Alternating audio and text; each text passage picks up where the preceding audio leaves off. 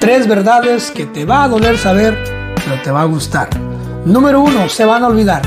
Lo bueno o lo malo que hayan hecho por los dos, se van a olvidar. Pero tranquila, tranquilo, tú también lo vas y la vas a olvidar. Número dos, va a encontrar a alguien mejor que tú.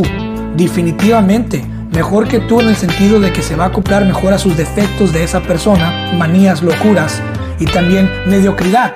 Pero tú también vas a encontrar a alguien mejor, alguien que sea bueno para ti dependiendo de lo que estés buscando. Número 3.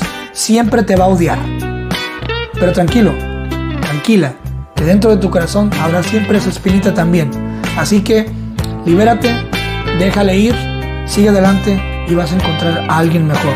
Créeme, ánimo.